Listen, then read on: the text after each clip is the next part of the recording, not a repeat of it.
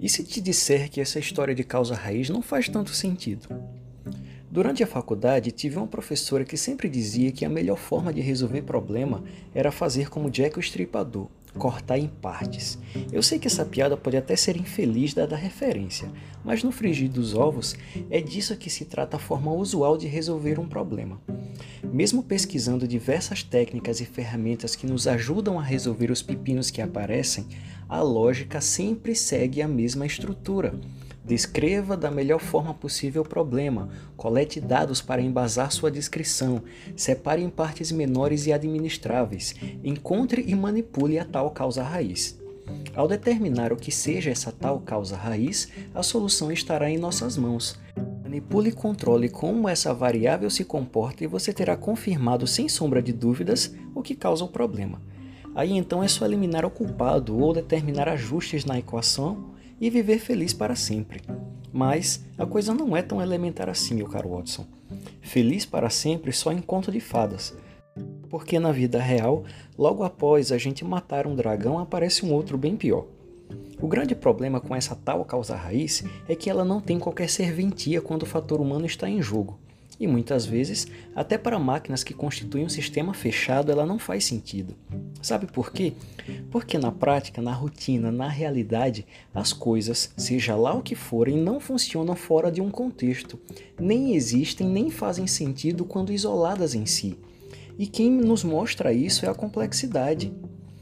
Com ela, a gente aprende que tudo está imerso em conexões, em relações e em interações que tornam qualquer tentativa de manipulação ou de isolamento uma tentativa hercúlea de controlar o incontrolável.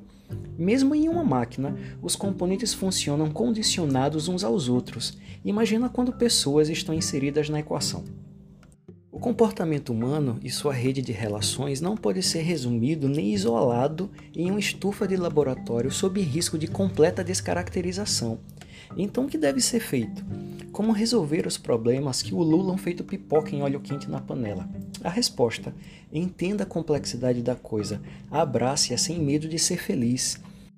Ao internalizar o mindset da complexidade, perdemos essa necessidade tola de achar que os problemas têm uma causa raiz ou um culpado qualquer e passamos a enxergar uma rede de forças ocultas que os causam. E ao perceber essa rede de forças e influências, compreendemos que a melhor forma de resolver uma questão não é isolando suas partes, mas é mergulhando em seu contexto e aprendendo a partir de suas interações.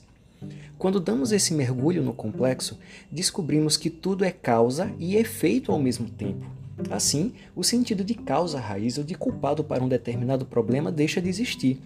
Isso nos torna muito mais sensíveis, assertivos e proativos, pois ao invés de prender a nossa atenção nos efeitos indesejados ou de dedicar tempo e recurso na tentativa de achar a causa raiz de alguma coisa, nos tornamos muito mais aptos a perceber a rede de influências que caracterizam um determinado contexto.